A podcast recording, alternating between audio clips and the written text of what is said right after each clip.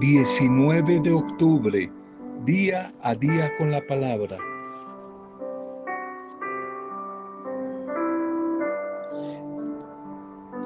Si no puedes contar buenas noticias, no cuentes entonces ninguna noticia. A veces oímos decir a la gente, les traigo buenas noticias. Y esto como nos llama la atención de todos. Y no solo llama la atención, sino que agrada a la gente. Las buenas noticias producen entusiasmo, producen esperanza, ayudan mejor a la digestión. Si las buenas noticias son a la hora de la cena, a la hora del almuerzo, en el compartir la mesa. San Pío X, un papa, cuenta que cuando era joven estableció una multa en el comedor para el que hablara de cosas negativas, malas noticias, tristezas o preocupaciones. Era una multa, una multa traducido en dinero colombiano, en dinero nuestro, serían unos 10 mil pesos, una multa. Y él decía que ese dinero recaudado era para ir consiguiendo medicinas, drogas para las úlceras que se iban a ir formando en el estómago de todos aquellos que oyeran durante la comida esas malas noticias. Esto lo hacía él con mucho sentido del humor, pero sí que tenía razón en ello, sí que tenía la razón de ello. Las buenas noticias y más a la hora de compartir el pan, los alimentos, favorece a tener una mejor digestión y proporciona en la noche un sueño pacífico. Por eso no desaprovechemos la oportunidad de compartir la mesa para dar buenas noticias, hablar de cosas amenas en las reuniones familiares o con los amigos. Esas buenas noticias es como un rayo de sol que en tiempo de invierno cae sobre la vida de todos los que escuchan esa palabra. Y esas buenas noticias van a ser como la vacuna, el antídoto que va a neutralizar el mal efecto de las noticias negativas y tristes. Un cordial saludo, una bendición a cada uno de ustedes a esta hora. Bendiciones a tu vida, mujer, a tu vida, hombre. Bendiciones a las diferentes familias un saludo para cada una de esas familias, las comunidades, a los diferentes grupos, lugares de misión, tantos amigos por todo lado. Un saludo a todos aquellos donde se encuentren que reciben este audio. Que el Espíritu del Señor acontezca visitando sus vidas con buenas noticias de paz, de fortaleza, de alegría, de fe, de sabiduría en sus vidas. Intercesión por todos los que están atravesando situaciones difíciles, todos los que están viviendo momentos duros. Seguimos intercediendo por ustedes, las familias y por las dificultades, por todos los que hoy están de cumpleaños, todos los que hoy están de cumpleaños o celebrando algún tipo de aniversario. Hoy no solamente les saludamos, sino oramos pidiendo al Dios que les bendiga. Un feliz día para ustedes. Primer mensaje para hoy. Un rey ignorado, un rey ignorado. Libro de Isaías 53, versículo 3. Isaías 53, 3. Y este siervo, el siervo sufriente, fue despreciado y desechado entre los hombres, varón de dolores experimentó en quebranto, como que escondimos de él el rostro y él fue menospreciado, no fue valorado y no fue estimado. un rey ignorado. Se cuenta la historia oriental allí en el país de Lin, entre la China y el Tíbet, vivía un rey tan espléndido que se la pasaba sentado en su trono de oro y sus pies nunca tocaron la tierra impura. Pero ¿qué pasó? Un día llegaron los comunistas y lo derrocaron de su trono. Y hoy, eh, Yelé es el rey refugiado de Lin. Vive con su esposa y sus dos hijos en una muy humilde, muy pobre y pequeña choza allí en la ciudad del Himalaya. Y se cuenta que cuando anda por las calles para buscar esa ración, esa limosna, esa limosna eh, de una mensualidad que el gobierno le da, se deja ver, se deja ver de la gente y a veces la gente conversa con él.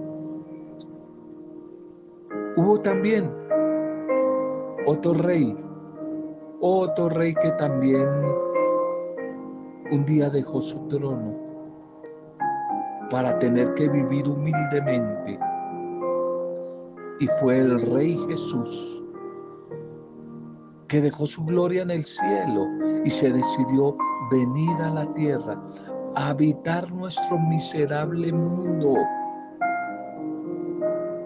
Claro que estos dos reyes tienen algunas diferencias un poco abismales. Cristo Jesús el Señor dejó su trono de manera voluntaria, tomó él la decisión, una opción de vida en cambio, el rey de Lina, allí en el Himalaya, se vio obligado a abandonarlo.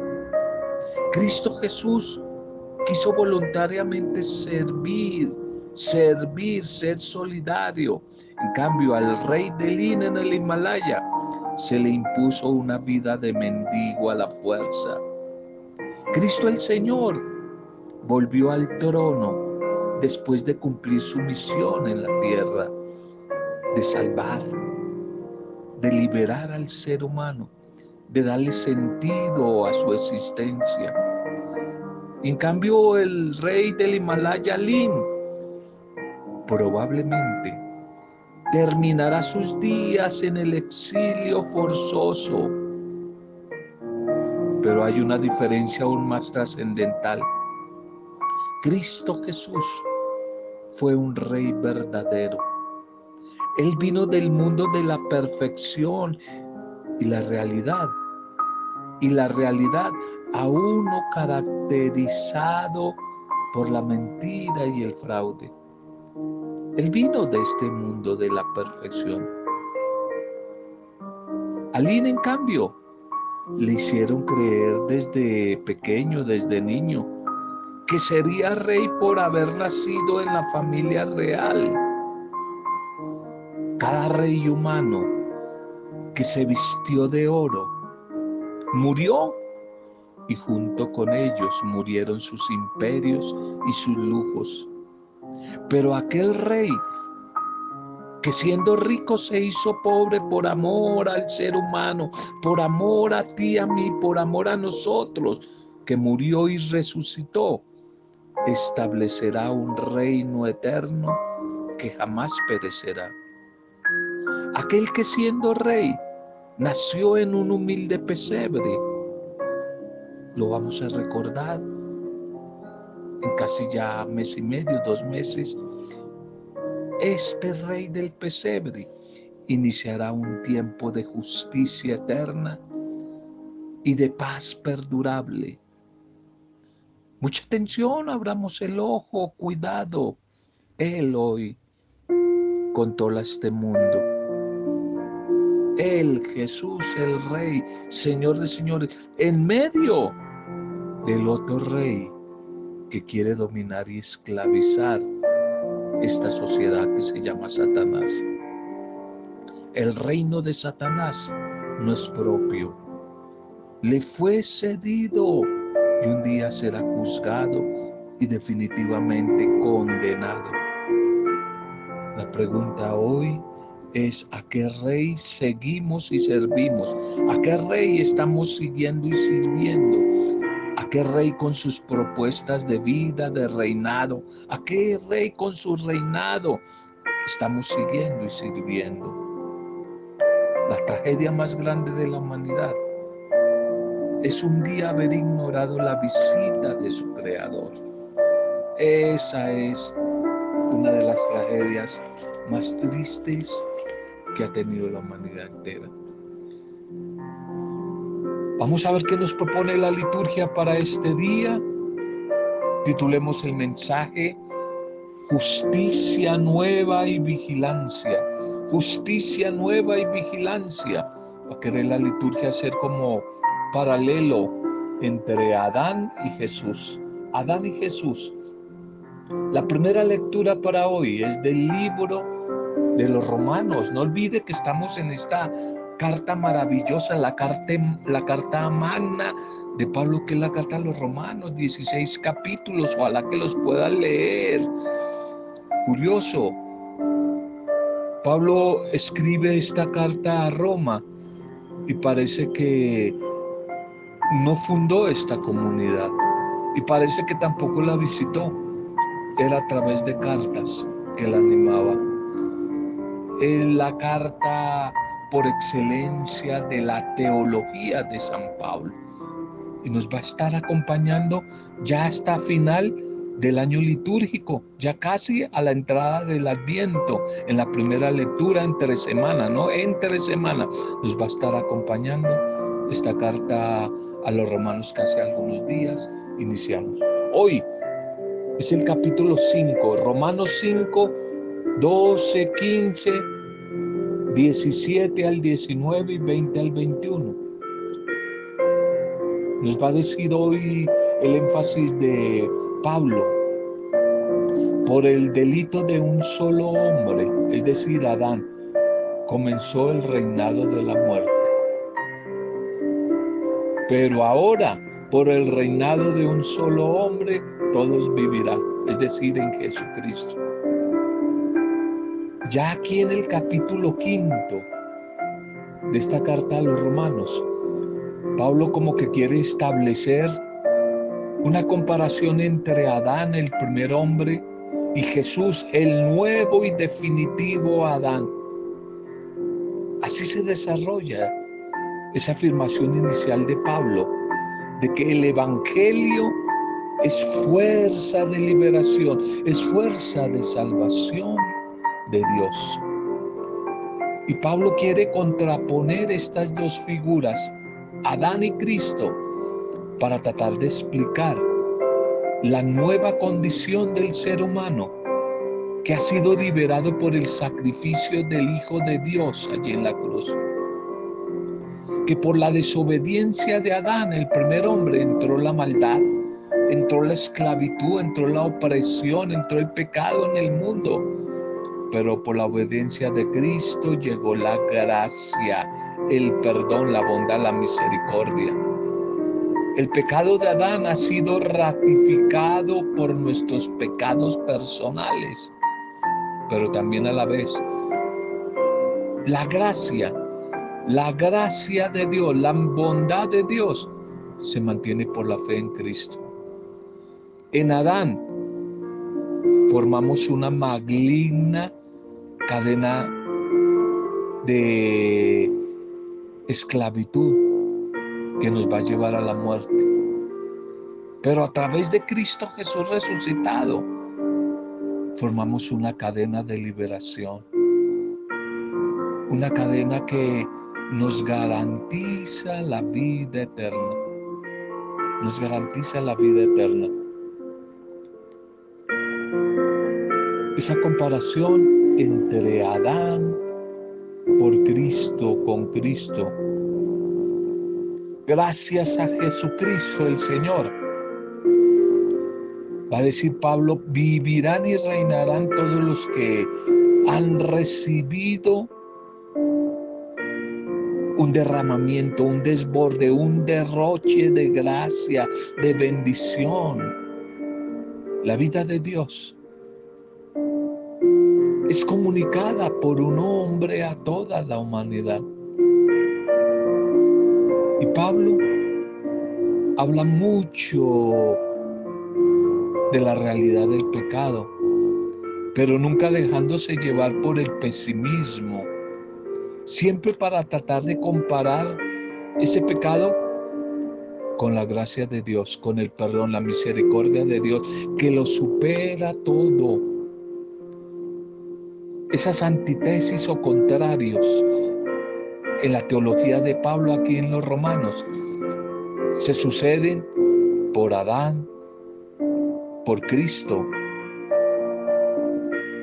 Vida, muerte, bendición, maldición, unos contrastes, obediencia, desobediencia, esclavitud, libertad. Cada uno de nosotros es hijo del primer Adán, pero también hermano e imagen del segundo Adán, es decir, de Cristo Jesús. Sentimos a veces la debilidad y a la vez experimentamos la fuerza de Jesús. Hoy valdría la pena preguntarnos qué aspecto triunfa más en nuestra vida. La debilidad, el pecado de Adán, la desobediencia o la fortaleza, la obediencia, la vida de Cristo. ¿Qué reina más en nosotros? ¿Qué reina más en tu vida, en nuestra vida? Y quizás eso es lo que hoy el Salmo 39 nos quiere también a nosotros recordar.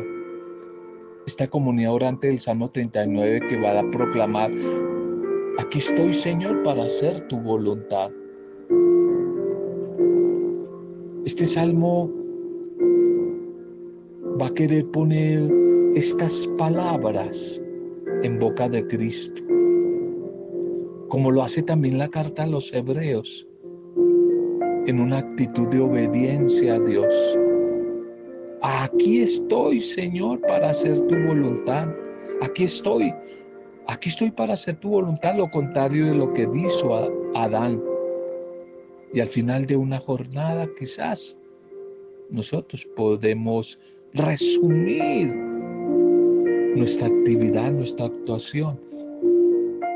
Ojalá diciendo que hemos obedecido alegremente a Dios a lo largo del día. ¿O será que también humildemente tenemos que reconocer que hemos buscado satisfacer nuestros propios caminos? No tenemos que perder nuestra confianza en Dios también en nuestra propia historia, aunque aparezcan momentos de debilidad, de pecado. Pero no olvidemos que la gracia, el amor, la bondad, el perdón de Dios sobreabunda mucho más que el pecado. Por muchos fracasos que tengamos que contar, son malos signos de que Dios definitivamente nos ama. La solidaridad con Adán es grande, pero mayor la solidaridad que Dios nos ofrece en su Hijo Jesús. El Evangelio para hoy, Lucas 12, 35, 38. Lucas 12, 35, 38. Dichosos los servidores o criados quienes el amo, el Señor al llegar, los encuentre despiertos, en vela, vigilantes. Estos días vamos a escuchar como varias recomendaciones del Señor Jesús sobre la vigilancia, la actitud de espera activa y despierta que Él pide a todos los suyos. La comparación del Evangelio es sencilla. Cuando el amo se ha ido a una boda, no se sabe cuándo llegará. Lo hará seguramente tarde o a una hora imprevista. Dichosos los criados, los servidores que están preparados, con la casa en orden, vigilantes, dispuestos. Entonces, cosa inaudita, el amo los hará sentar a la mesa y él mismo los irá atendiendo, él mismo les irá sirviendo, él mismo les irá sirviendo. Este Evangelio de hoy nos quiere recordar que en la obra creadora del Señor, todos somos simples administradores administradores que el mismo Padre de Dios ha colocado frente de sus bienes. Nosotros no somos dueños, nadie es dueño, ni el pastor, ni el papa, ni el jerarca, simples administradores todos, administradores dispuestos siempre a deponer nuestro egoísmo, y se espera que demos signos de responsabilidad, administradores vigilantes y responsables, para que en el momento de dar cuentas nos encontremos despiertos y recibamos la felicitación del amo. La vigilancia cristiana no es una presión, una obligación, una angustia o una ansiedad. Por el contrario, se manifiesta como una serena y tranquila espera. Porque sabemos que el Señor es más amor y es más misericordia de lo que podemos imaginar.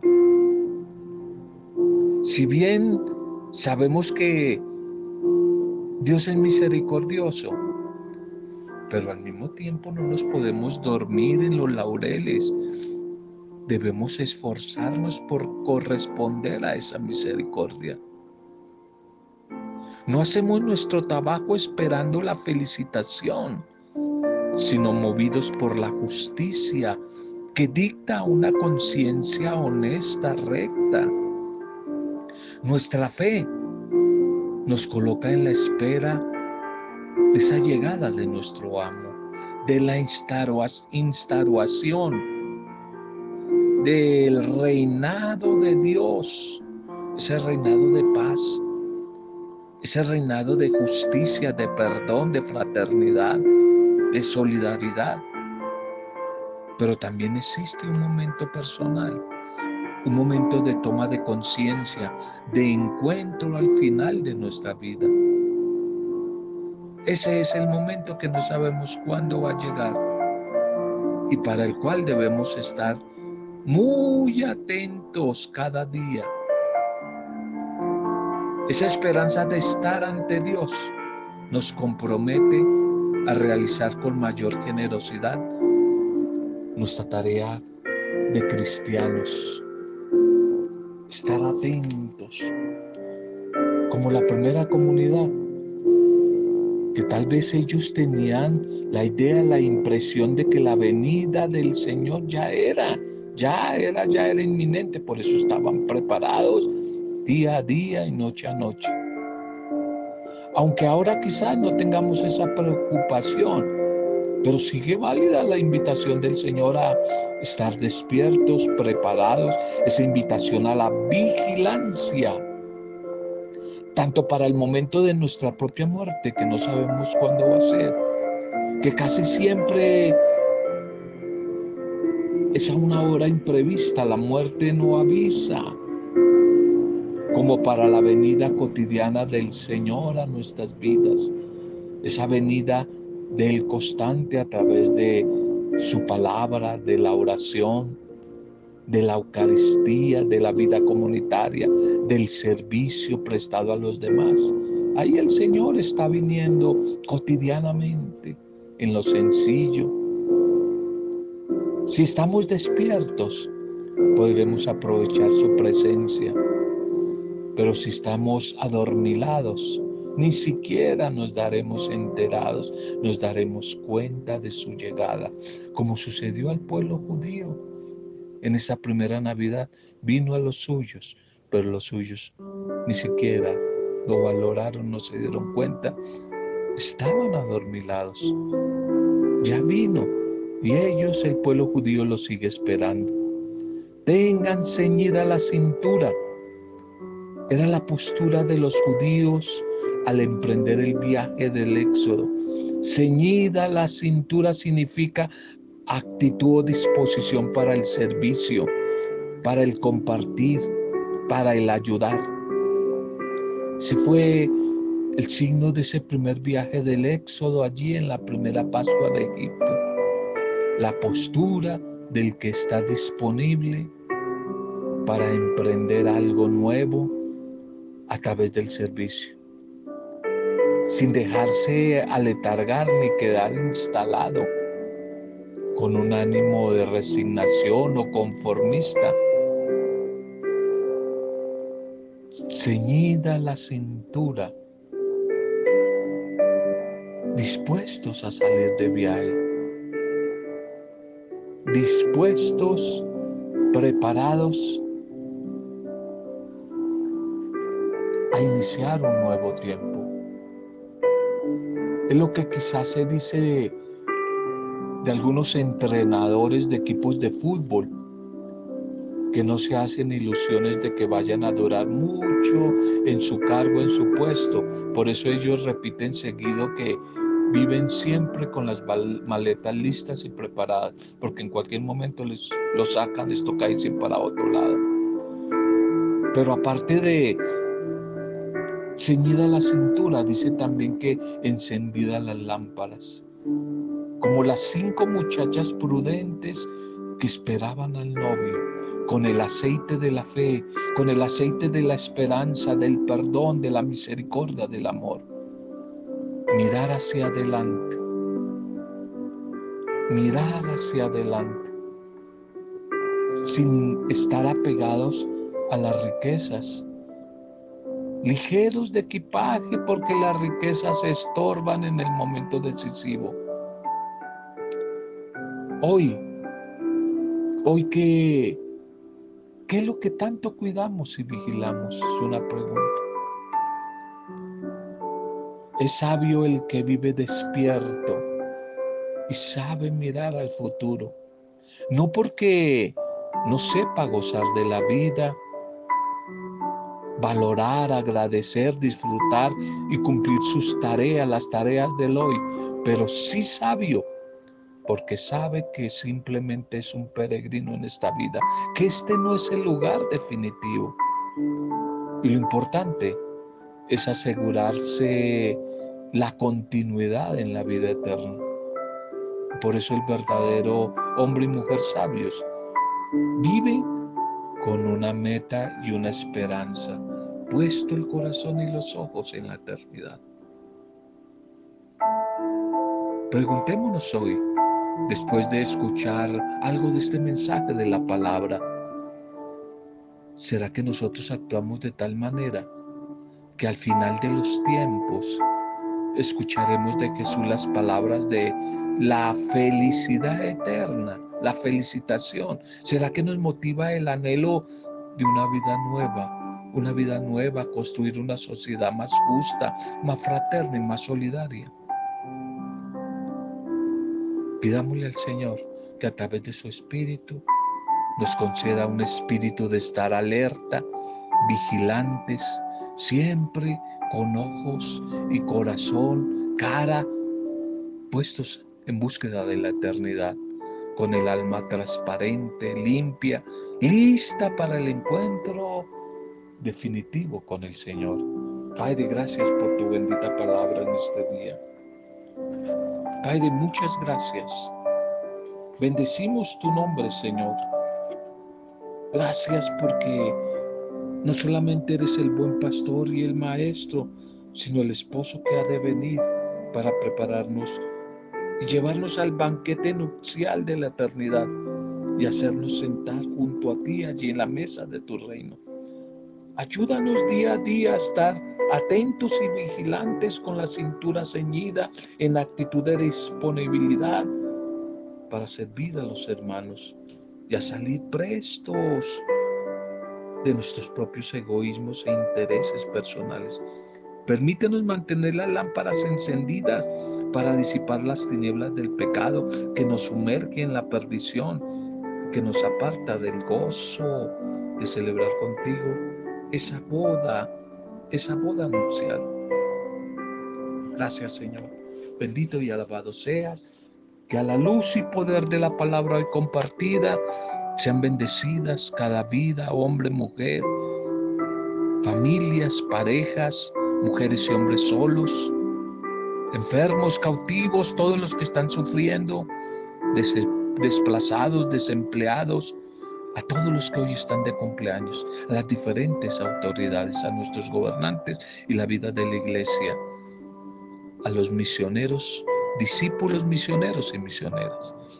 Lo hacemos desde la intercesión y poder del Espíritu Santo, para gloria, alabanza y adoración tuya, Padre Dios, en el soberano y poderoso nombre de Jesucristo, nuestro Rey, Señor y Salvador. Con acción de gracias y alabanzas, en compañía de María, nuestra buena Madre. Amén. Roberto Zamudio de día a día con la palabra.